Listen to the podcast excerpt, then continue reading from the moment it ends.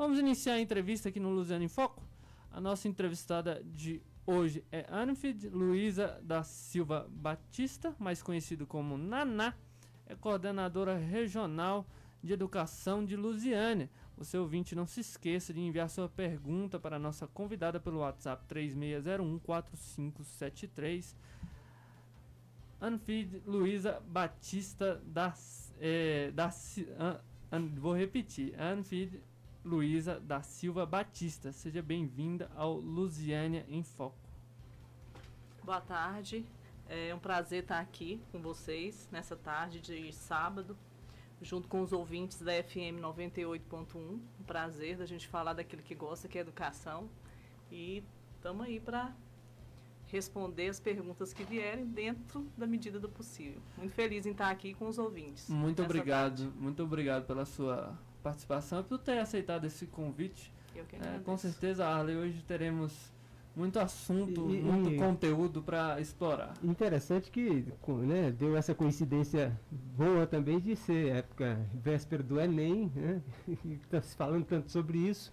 É claro que os alunos ali também vão poder ter alguma informação que a coordenadora deve ter com exclusividade para nós hoje.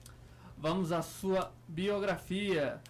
Anne Luiza da Silva Batista é professora há mais de 30 anos, oriunda da escola pública formada em pedagogia com especialização em administração escolar, nascida no dia 14 de maio em Brasília. Filha de Maria Luísa da Silva, é, professora, e Moacir Antônio da Silva, um pequeno comerciante em Lusiânia.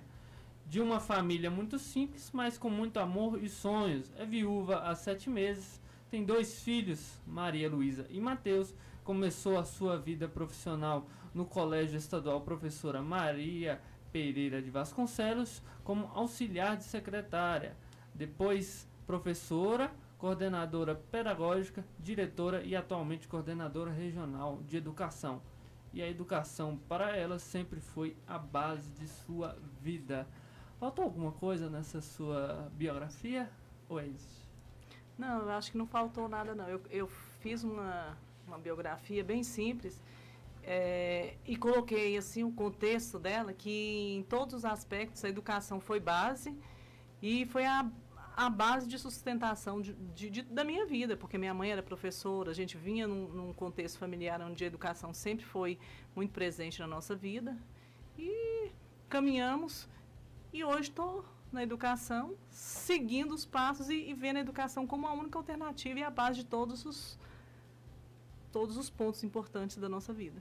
É, você disse que sua mãe é, era professora, diz aqui na, na biografia, e você aprendeu muito com ela, eu imagino, né?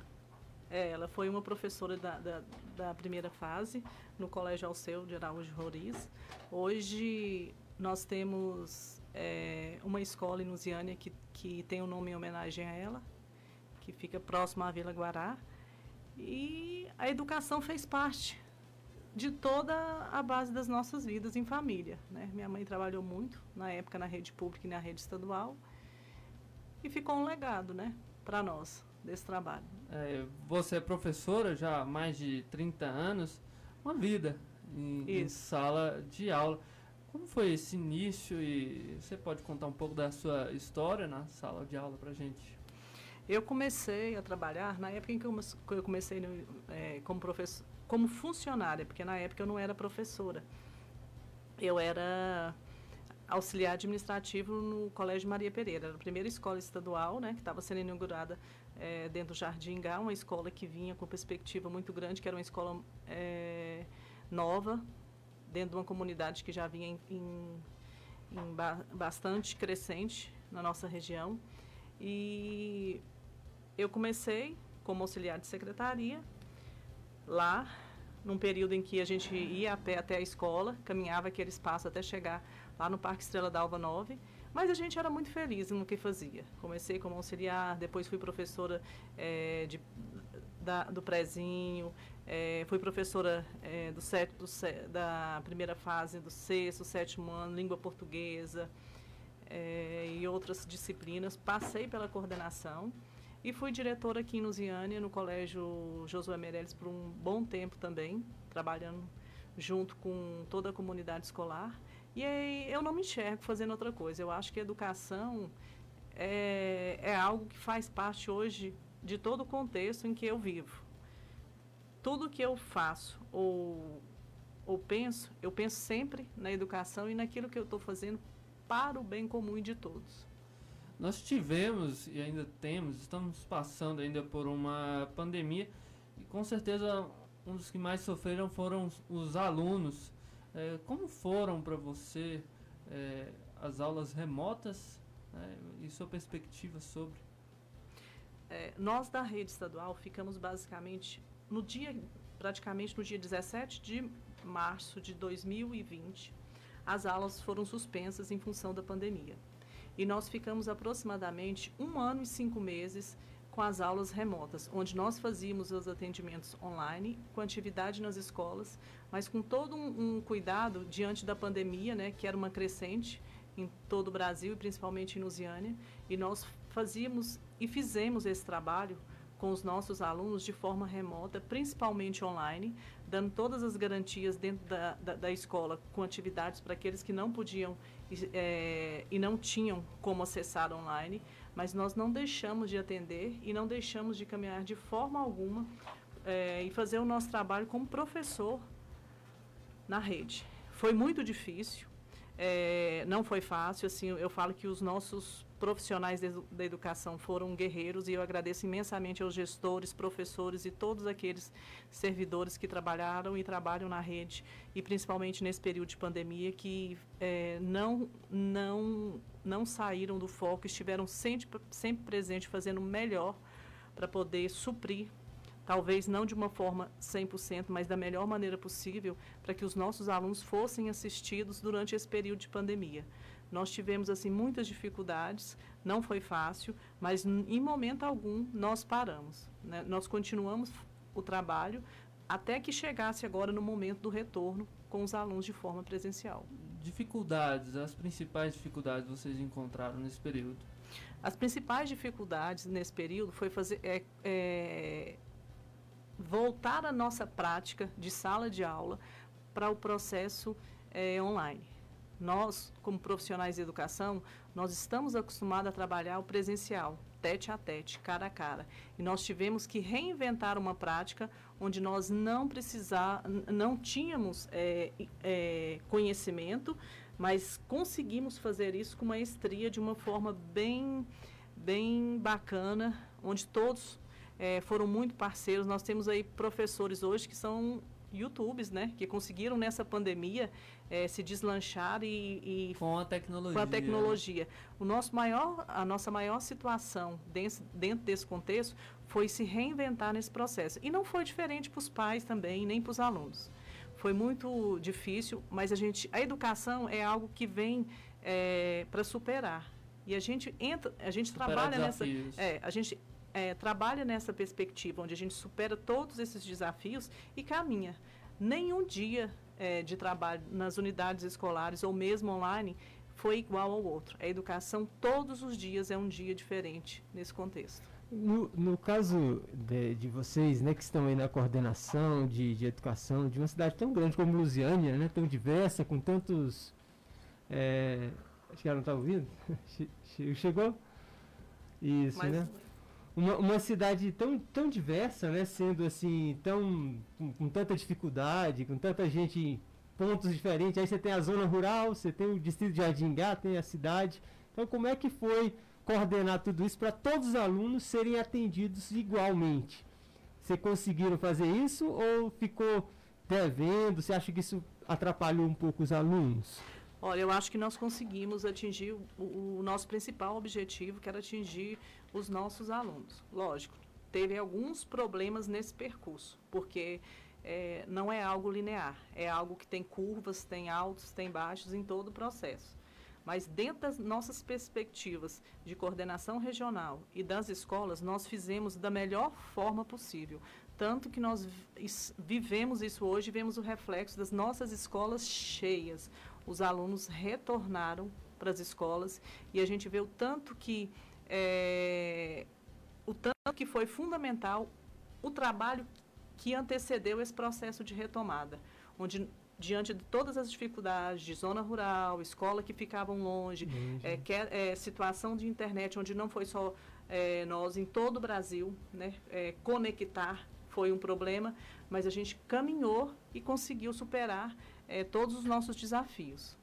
Houve há pouco, houve há pouco tempo né, o retorno às aulas.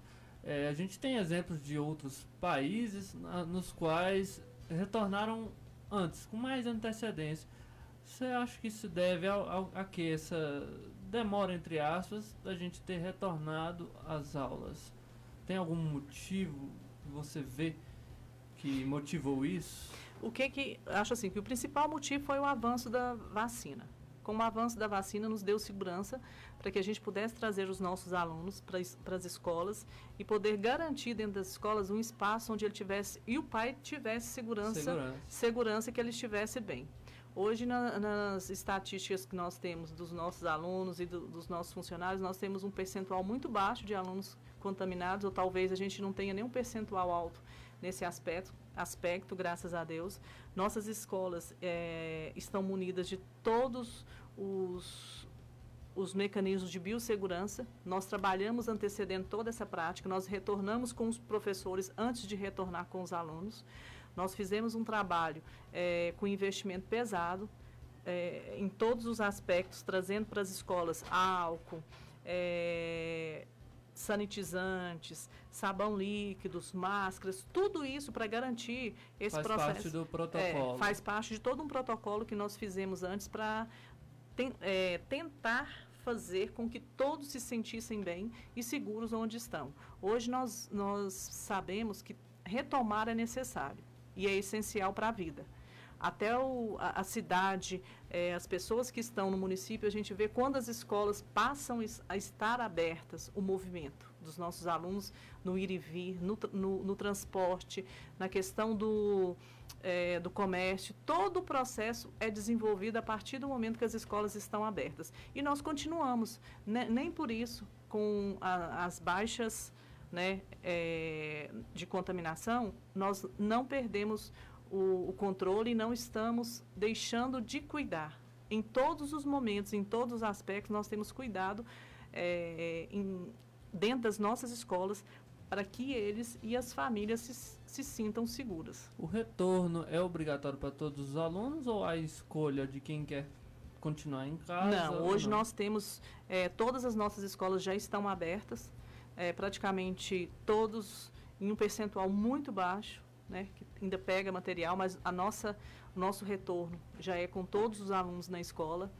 É, nós tomamos todas as medidas de segurança, é, colocamos os nossos alunos em atividades onde não exijam tanto contato, mas é, é algo que a gente sabe que criança é criança e a gente tem que estar com cuidado bem maior, Sim. mas nós fazemos um trabalho bem, bem junto para que a gente tenha segurança em todo esse processo. Governador, e sobre, importantíssimo para que isso acontecesse, essa volta foi, de fato, a vacinação. Não, não tem como, não. inclusive os próprios profissionais voltarem para as escolas, que eles voltaram antes, né?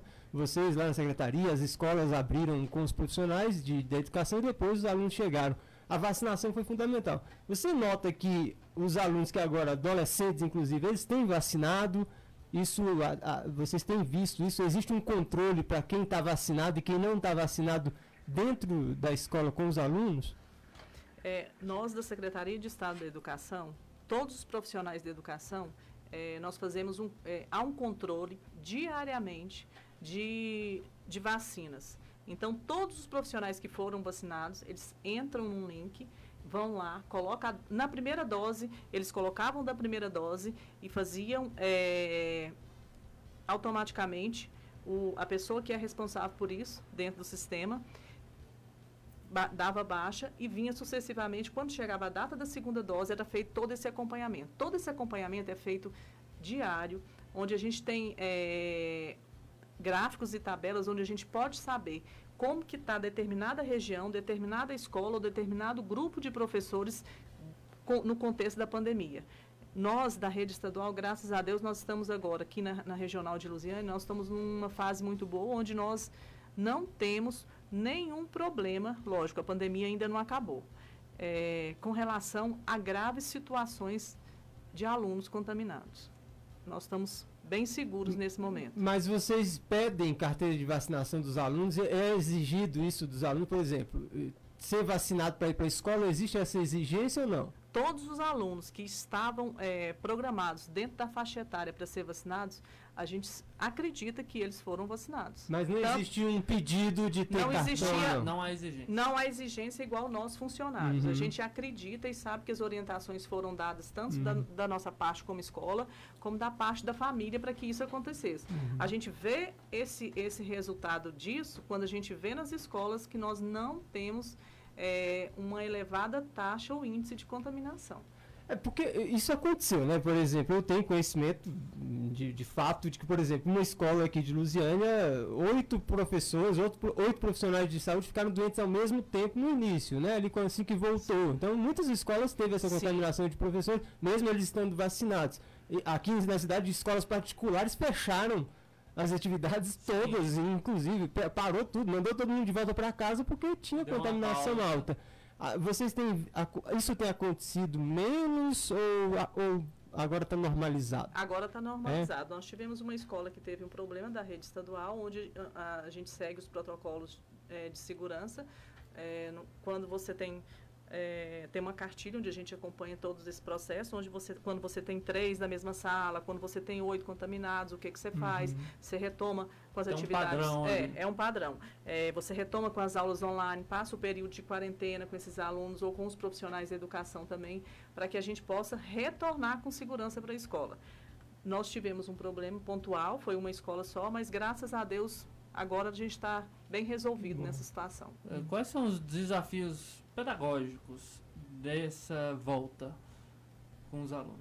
O nosso maior desafio hoje pedagógico é fazer com que os nossos alunos retomem é, e, e tenham condições de absorver dentro das nossas escolas aquilo que nesse processo foi deixado para trás. E a gente tem feito isso é, de forma muito certeira e muito responsável dentro das escolas e também dentro da, da, coordenação pedagógica com a nossa equipe pedagógica de, de, que trabalha voltada para as escolas, no sentido em que a gente consiga fazer com que os nossos alunos é, retomem a escola com gosto e faça e a aprendizagem nesse momento agora tenha significado para eles, porque um dos maiores desafios nosso é fazer dos maiores desafios nosso é fazer com que o aluno retorne para a escola, esteja dentro da escola e a, a aprendizagem esteja acontecendo efetivamente na escola não é só o estar, mas é promover a aprendizagem num período em que nós ficamos muito tempo longe e agora a gente sabe perfeitamente o quanto isso é importante. Nós estamos passando nessa semana pela avaliação da Prova Brasil, né, nas escolas, é, avaliação do SAEB, em todas as para todos os alunos é, do terceira série do ensino médio e os alunos da nona, do nono ano, onde a gente vem avaliar, a, a, onde o Brasil avalia a questão da da proficiência e do fluxo, desse, fluxo desses alunos. E nós temos visto que é, a participação efetiva nessas avaliações e nesse contexto de aprendizagem tem sido muito satisfatória. A gente tem conseguido avançar. Lógico, nós temos assim preju alguns prejuízos que nós vamos ter que ser, nós teremos que retomar dentro de um processo onde a gente caminha. Porque na educação você não planta hoje e colhe amanhã. É algo que você vai continuamente é, plantando e isso vai lá na frente trazer o resultado do processo que você está passando. Então, assim, a gente acredita muito que nesse processo de aprendizagem nós estamos tentando e estamos é, fazendo melhor para os nossos alunos. E a gente tem uma equipe muito boa, tanto de professores, de profissionais, uma equipe que, é, que vem fazendo a diferença em toda a rede estadual. Eu sou muito grata aos, aos profissionais que eu trabalho e também sou muito grata à equipe de gestores que está com a gente nesse processo. Eles, eles são pessoas que se desdobram mesmo no sentido de fazer, o melhor para os nossos alunos. E os nossos professores também, né, que foram os grandes heróis nessa situação toda, porque eles se reinventaram dentro de um processo e estão aí agora dando gás novamente a gente tem é, estudos que mostram que a depressão aumentou muito durante esse período. Queria que você falasse dessa percepção que você tem dos alunos, dos profissionais também, no qual você coordena. Você tem, tem, tem tido essa percepção também? É, a gente, nesse processo, que praticamente nós ficamos é, tolhidos do, do, mundo externo e ficamos no mundo interno por mais de um ano, é, nós tivemos muito, muito, muitos problemas de, de saúde mental, né? tanto dos nossos alunos quanto dos nossos profissionais. Foi um processo muito difícil, onde a gente, a gente, vê, a gente vê que as situações de depressão, ansiedade, é, fobia, medos, aumentou muito, tanto para os nossos professores, tanto quanto para os nossos alunos. É, a gente vivia no mundo in, interior, onde você estava conectado so, somente é, vivendo a realidade interna. E quando a gente partiu do princípio onde nós precisamos é, voltar para o mundo exterior, a gente se deparou com situações em que nós precisávamos, precisávamos ser fortes, estar preparados para isso. E aí tem as doenças psicológicas que vêm junto desse processo todo. Mas a escola, nesse, nesse momento em que ela retornou, nós tivemos um trabalho que foi feito com todos os profissionais da rede estadual no sentido de acolher. Não só acolher esses alunos no estar na escola, mas acolher eles em todos os aspectos. E a gente prima também com esse trabalho com aqueles que estão à frente também nesse processo, que são os profissionais que estão ali voltados. Porque nós tivemos muitas pessoas que passam e estão passando por situações equivalentes. Você estava falando da prova do SAEB e vamos para um rápido intervalo. Na volta a gente fala mais sobre isso. É, para você que está nos acompanhando, envie um WhatsApp, pode enviar perguntas aqui para a coordenadora pelo 3601 4573. Nós voltamos já já. Lusiânia em Foco. Você conectado com as principais notícias de Lusiânia e região.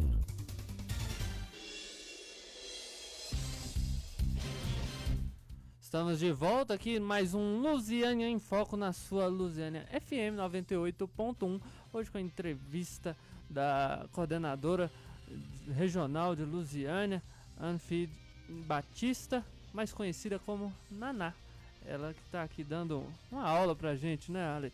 Sobre a educação aqui, não só de Lusiânia, mas da, da região aqui. Importante, né? E a gente agradece a participação também dos ouvintes no 36014573, Emanuele Bernardes participando aqui conosco. E também temos uma mensagem internacional, viu, Anderson? É, boa oh. tarde, eu sou Ângelo. É, o ex-marido da prima da entrevistada. Um grande abraço para ela e para os seus filhos, diretamente de Montevideo, Montevideo no Uruguai. Um sentimento grande pela perda de seu esposo. É o Ângelo participando conosco, mandando esse abraço aqui para você também, oh, Naná. Obrigada, um abraço. Isso, isso é uma coisa né, que aconteceu aí, né, claro, é muito pessoal, mas no, no, todos tiveram essa informação, né, e a gente chega aqui de que você foi uma das pessoas que sentiu também bem de perto a perca de alguém durante essa pandemia, que foi seu esposo, né? Como é que administra isso também na sua vida pessoal? Ah, é complicado, assim, a gente, a gente não está preparado para perca, a gente está preparado para a vida, né? Eu acho que quando você não tem como dimensionar a dor. Eu acho que é algo não. que você vive todos os dias como se amanhã a pessoa fosse voltar. A gente a gente eu coloco assim que não tem como explicar e ressignificar os o que Deus quer nessa vida. A gente prepara nove meses para a vida. A gente não está preparado para perder, e principalmente as pessoas que a gente ama, né? De uma forma assim tão cruel e dura. Mas infelizmente a gente vai caminhando, né? Eu, os meus filhos, a gente vai caminhando dentro desse processo do luto, que é algo diário, e tentando fazer que o dia seja melhor. E espero que um dia a gente se encontre. A gente agradece você também porque, porque por você falar e deixar o seu relato, né, deixar essa experiência pessoal, porque muitas pessoas, lógico, vão se identificar. A gente tem mais de 600, 600 mil pessoas que perderam a vida por causa da Covid e agora outros problemas, é claro, que afeta toda a população. E a gente sabe que um relato emocionado como esse seu mostra esse sentimento que a gente também tem que ter, né? De, de, de que isso não é uma coisa simples, não é brincadeira, a gente precisa se proteger e vacinar e cuidar, porque é uma coisa que existe ainda, né, o risco. E quando você fala isso no rádio, você também ensina outras pessoas, né? Professor ensinando, né? Dessa forma é, também é da, da a comunidade. É da vida dela, já faz parte da vida dela ensinar. E aqui ela dá esse ensinamento para todos nós, passando a sua experiência. Talvez a gente Sim. Ensine é, bem menos, mas aprende muito com a vida. Com certeza. Você me falando dessa semana, está na correria é, com a realização da, da prova do SAEB que é uma avaliação aí que permite fazer uma, um diagnóstico aí da educação básica. É, como será essa prova? É, essa semana nós estamos com as avaliações acontecendo em todas as escolas da rede estadual, algumas, né, escolas é, também da rede municipal na segunda série e também no município de Cristalina, que a coordenação regional de Lusiânia abrange o município da Grande Lusiânia e também o município de Cristalina com as nossas escolas lá. A avaliação do SAEB é uma avaliação que vem para avaliar é, avaliação do SAEB Prova Brasil. Ela avalia o que? A proficiência, né, o nível de conhecimento que os nossos alunos tiveram é, na fechada dos é, ciclos do, do quinto ao nono ano, né, basicamente, da nossa rede estadual, e dos alunos do primeiro ao terceiro ano da, da, terceira série do ensino médio. Ela avalia tanto a proficiência e o fluxo dos nossos alunos nesse período que eles tiveram de aprendizagem. Essa avaliação ela contribui muito para que a gente tenha é, uma base do que nós podemos melhorar e também o que as políticas públicas é, podem melhorar no sentido de dar mais ênfase à educação e melhorar o, os projetos que serão utilizados e programas juntos às, aos, ao, a todos os níveis educacionais. Qual a sua opinião você a, acredita que pode ser feito para melhorar a educação básica? Existe um estudo da OCDE de 2017 no qual eles recomendam que o Brasil gaste menos com a educação superior e invista mais na educação básica. Qual a sua visão? Que deve ser feito? na educação básica para a gente ter resultados melhores? É, eu acho assim, nós como Estado, a gente entende que na educação nunca é gasto, a educação é investimento. E os investimentos têm sido feitos para que a educação melhore a cada dia mais, objetivando não, não um resultado agora, mas um resultado futuro é, para os nossos, as nossas crianças e adolescentes e futuramente os adultos. Nós, nesse processo, a gente tem, é, o governo do estado de Goiás, ele tem investido pesado nas escolas, é, em todos os aspectos, na parte pedagógica. Nós temos hoje é, uma educação voltada em todos os aspectos dentro da rede estadual de educação para fazer o melhor com todos os programas para os nossos alunos. Eu penso que se nós tivermos o cuidado e cuidarmos da educação, é, investindo e continuar investindo na educação básica, nós seremos uma educação de referência em todo o Brasil. E acredito muito, muito, muito que se você quer mudar alguém ou fazer algo por alguém, você tem que começar pela educação. A educação é o princípio de tudo. Temporariamente você pode mudar vidas com trabalho ou com algum bico, eu sempre digo isso. Mas o que vai mudar da sua vida futuramente é a educação. Ela abre portas, ela traz oportunidades, ela, ela deixa que você tenha é, o mundo nas suas mãos e faz com que você seja alguém mais crítico, no sentido em que você vai buscar aquilo que é melhor para você e você passa a criar essa perspectiva na vida é, se nós queremos que o futuro seja diferente, a gente tem que sempre olhar para a educação, enxergar na educação o ponto principal da vida. Esse, esses números nessa prova Brasil e, e, outras avaliações, elas vão dar ali um, um termômetro da educação do Estado e aí vai para o país todo, mas é interessante que existe uma disputa né, entre estados para ver quem melhora a nota.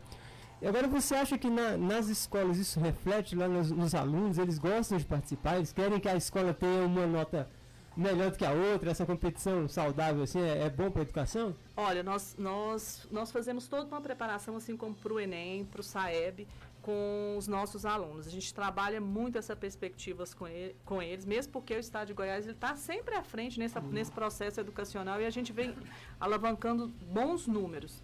Então, as nossas escolas, elas estão trabalhando é, aulões, atividades é, diferenciadas, é, jogos, é, tudo aquilo que pode proporcionar o aluno para que ele esteja presente no dia da avaliação e faça uma boa avaliação.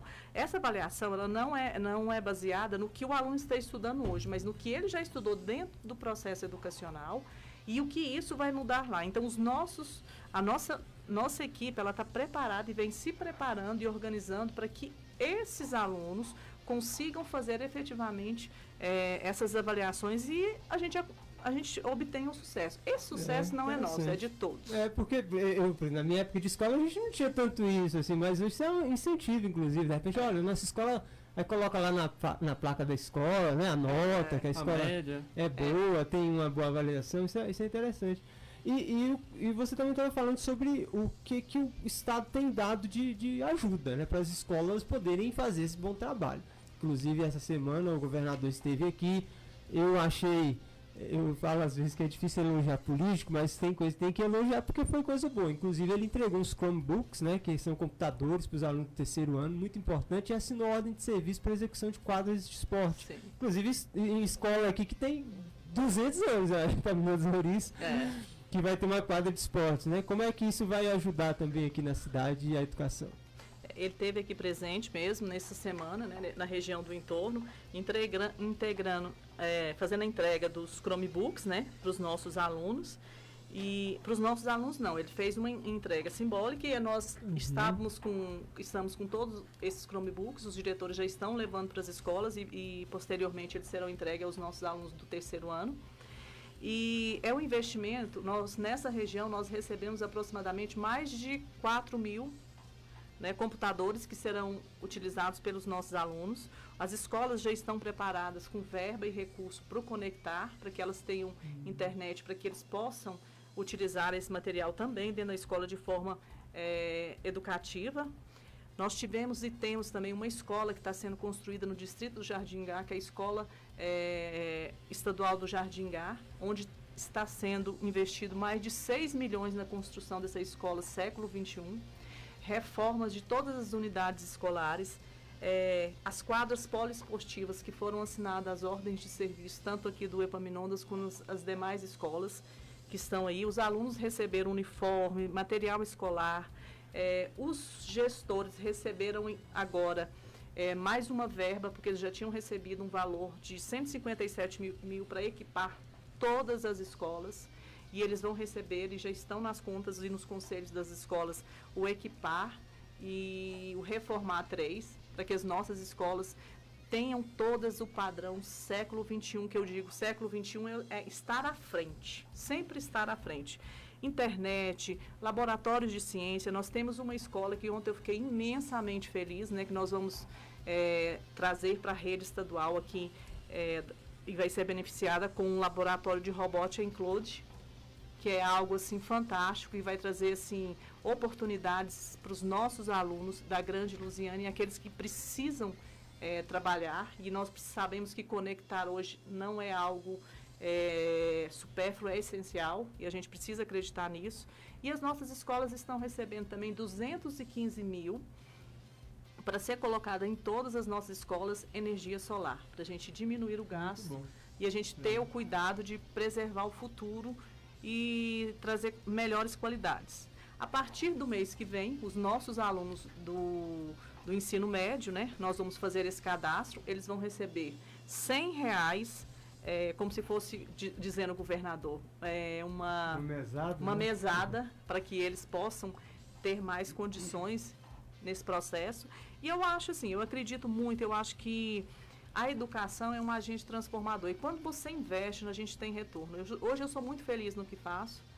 E sou muito feliz da equipe que nós temos hoje trabalhando e da, do nível que nós estamos hoje das escolas da rede estadual de Goiás. Nós estamos, é, eu digo, nós estamos no melhor momento. É, esses, esses Chromebooks que são computadores, né, que servem como computador e tablet, os alunos vão ficar com eles ou tem que devolver? Como é que funciona? Não, eles, os responsáveis e os alunos maiores assinam um termo, né, Uhum. e devolvem ele Ah, para a sim. escola depois. E isso a gente vai passando para os outros Ah, alunos, bacana. tá? E assim a gente vai, os que faltarem para o ano que vem serão, é, eles vão mandar mais e a gente vai tentar fazer com que todos recebam. Igualar. Tem uns que vão ficar só um mês, né, com o É, computador é pouco devolver, tempo, mas né? vai ter um gostinho, né? Salve, isso aí é verdade. É, nós temos um programa aqui mais cedo chamado De Olho no Placar. A gente fala de esporte e já foi até motivo de, de assunto aqui a prática do esporte na escola. Com não certeza. só, não eu só reclamo todo dia. Não só, não só o futebol, mas outros esportes. A gente, você comentou aí sobre a questão da construção de quadras cobertas. Como está esse investimento na, na área do esporte, incentivo na área do esporte para os alunos? É, esse investimento, é, é, eu acho assim, os alunos, o que eles mais gostam é da prática esportiva. E nós vamos estar trazendo para as escolas uma nova perspectiva de todas aquelas escolas que, não, que têm espaço e podem construir quadras.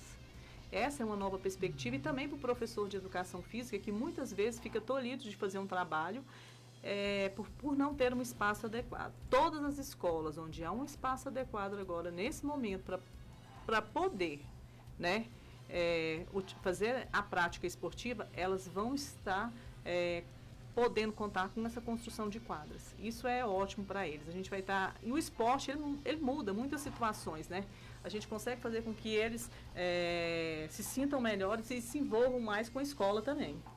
Inclusive mandar um abraço para o Lázaro, né, que é professor do, do estado e é nosso colega aqui, nosso amigo aqui no de- rádio aqui no professor nosso- De, de, de educação física, né? Profissional de educação física isso, também. narrador. Isso, é importante. um- E, e essa, e essa parte a gente estava conversando, inclusive, com o professor da, educa... né, da, da, da Secretaria de Educação, o professor José Alves, que é professor de artes. Como é que essa parte também de artes, cultura. E aí eu queria que de repente a senhora incluísse é, o novo ensino médio. Vai ser aplicado? Começa quando? E aí eu vou pôr mais uma coisa que é se todas as escolas vão, vão ter esse sistema de tempo integral. Porque tem uma perspectiva de que todas as escolas estaduais sejam tempo integral. Isso vai acontecer? É, nós temos uma perspectiva quanto ao tempo integral de avançar. Hoje nós temos na rede estadual é, de Lusiânia três escolas em tempo integral, né? Que é uma no Jardim Gá, aqui em Lusiânia, São o- Caetano ali, né? São Caetano. é, e uma é, no município de Cristalina. A, a tendência é que essa perspectiva seja ampliada em toda a rede estadual. E a gente vem para o ano de 2000, é, 2022 com mais duas escolas e com uma projeção aí que nós já recebemos documentos para que isso seja estendido. É, que será o SEMAS, né? Sim. que passa a ser, a ali. partir do ano que vem, é, escola de, de tempo né? integral. E também o colégio Esther da Cunha Pérez, no bairro Vila Guará, que passa também a ser escola de tempo integral. É, a perspectiva é muito, muito boa e, e, assim, a gente tem é, referências muito boas quando se aplica a escola, né, quando você passa a trabalhar no tempo integral. Isso é muito importante.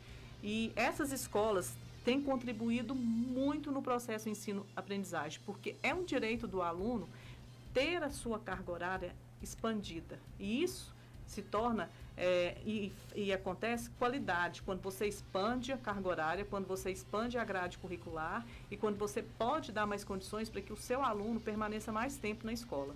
E é isso que a gente tem é, visto e tem trabalhado para que aconteça.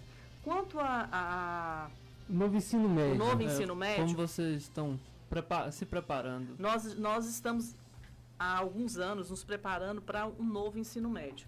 Nós teremos, particularmente aqui, eh, duas escolas que a gente não pode ainda passar, mas que serão praticamente as escolas pilotos nesse processo. Mas, assim, é algo que vem também contribuir bastante na aprendizagem e no trabalho. Eh, nós temos eh, a perspectiva que, com o novo ensino médio, novas áreas e nova perspectiva de aprendizagem seja colocado dentro das escolas regulares para os nossos alunos. E é algo que vai acontecer a partir de 2022.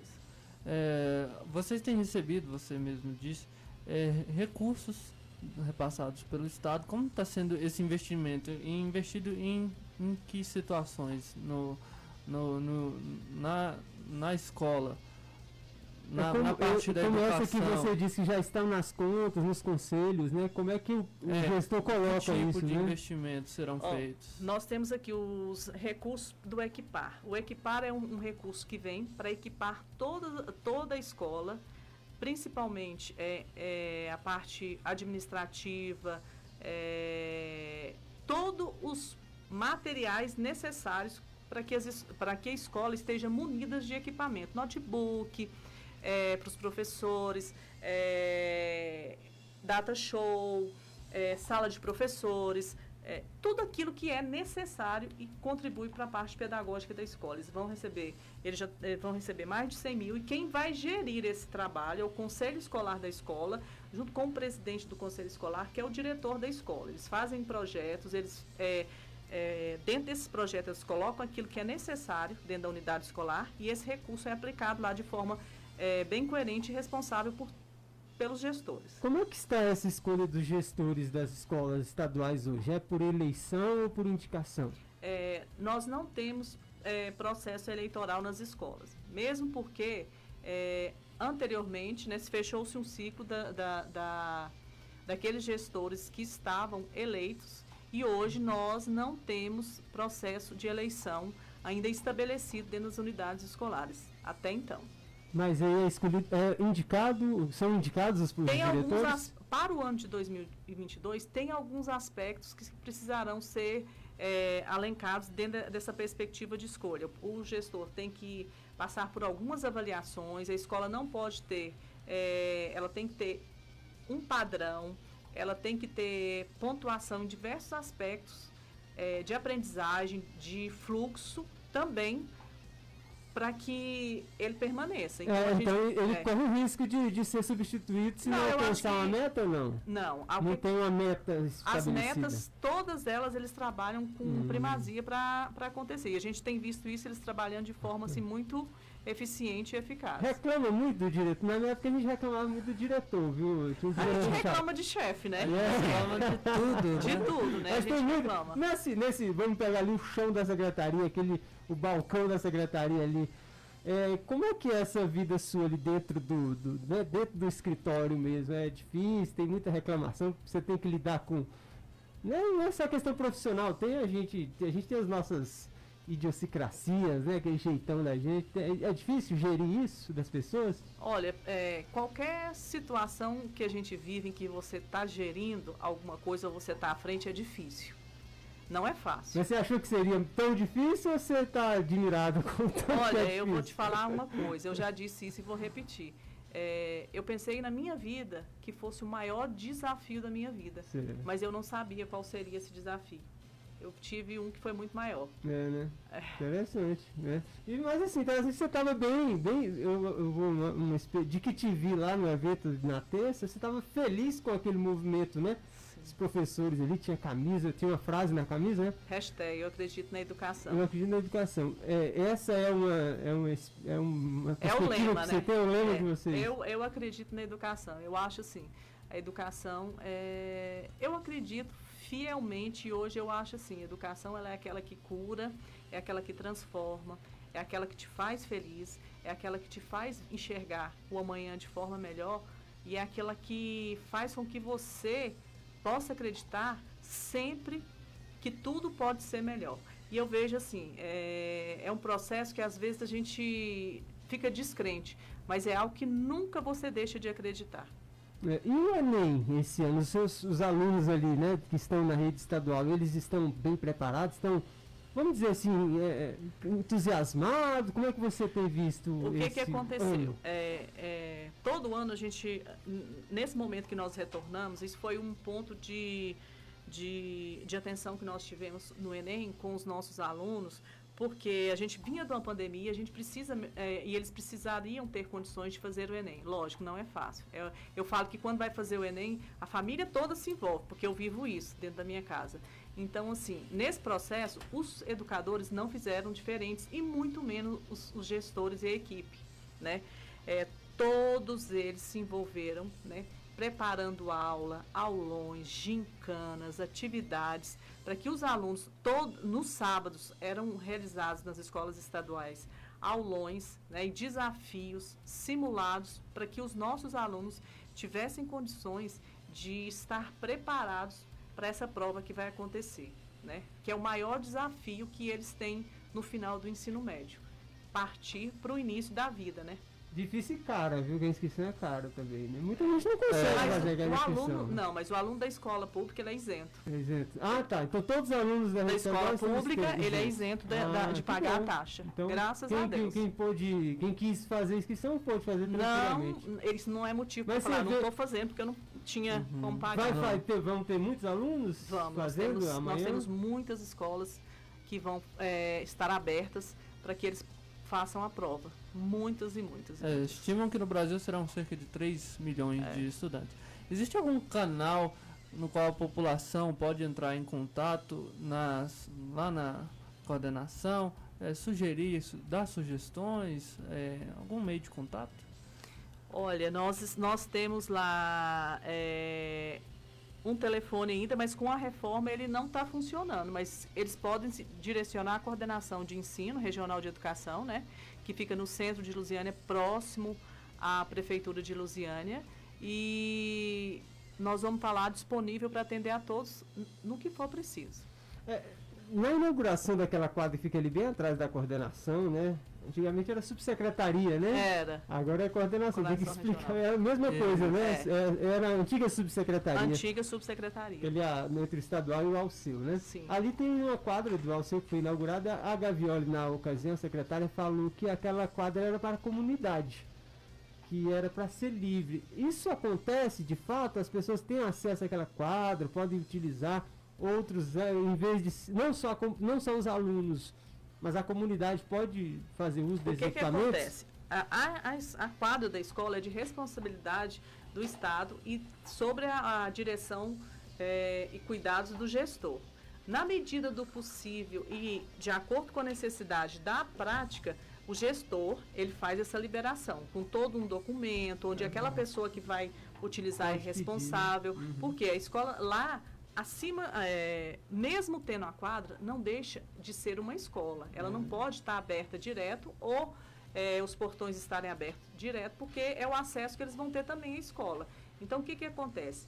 Na solicitação de uso das quadras, isso tem que ser feito para a escola, para o gestor, ele reúne o conselho, eles fazem um documento e a pessoa que vai utilizar a quadra, é, se não atrapalhar na- na nas aulas da escola, ele assume todo o compromisso e risco naquilo, no dano patrimonial e pelo zelo também daquele espaço que ele está usufruindo. Então é burocrático.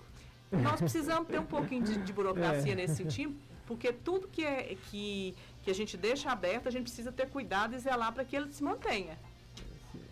É, qual recado você deixa para os, os alunos que vão fazer o Enem, é, que estão com depressão, aos profissionais da educação? O recado que você pode deixar para essas pessoas? É, antes de deixar esse recado, eu queria deixar aqui aberto para todos os ouvintes também que a solicitação de vagas para os alunos novos da rede estadual de ensino já está aberta, né? Ela começou do dia 19 ao dia 7 do 11. É, e eles podem fazer a solicitação de vaga na rede 7 do 12. 7, é, 19 do 11 a 7 do 12. Eles podem fazer essa solicitação de vaga no site matricula.gov.gov.br. As escolas de tempo integral, a matrícula é presencial no balcão da escola, tá? De 8 do 11 é, a 8 do 12. Então, todos aqueles interessados é, em uma vaga na rede estadual podem acessar o site e buscar Alunos novos É. e transferidos também. transferidos, nós temos uma data para eles, né? Renovação de matrícula, pedido de transferência é a partir do dia 19 do 11 a 7 do 12, tá? E eu vou deixar aqui para vocês, assim, é, vou deixar para os nossos alunos que amanhã estarão fazendo o Enem e para todos aqueles que estão aí concorrendo, né? E tentando dar continuidade no processo profissional e querendo melhor para o futuro. Que Jesus abençoe vocês, que vocês tenham capacidade de, de fazer nessas provas tudo aquilo que vocês estudaram nesse período todo e que o futuro os aguarde da melhor forma possível e que a gente consiga lá na frente tudo aquilo que a gente almeja tanto hoje, tá? Eu desejo para vocês uma boa tarde, é, um bom domingo e muito muito aflito porque a gente tem filho que vai também concorrer e que o sucesso seja para todos. Amém. Obrigado pela sua participação. agradeço, agradeço é, por ter aceitado esse convite e ter nos ensinado aqui é, tudo sobre a nossa educação aqui na nossa região, no nosso município. Obrigado, Arlen, pela sua companhia mais uma vez. Obrigado, Anderson. Obrigado também a Naná por ter Agradeço. sido tão clara conosco aqui, também com os ouvintes da Luziana FM. A eles, nosso grande abraço. Obrigado por sua audiência e até a próxima oportunidade aqui no programa Luziana em Foco. Até sábado que vem, mais um Luziana em Foco. Ao, como sempre, ao meio-dia, meu muito obrigado. Um excelente final de semana a todos e até mais.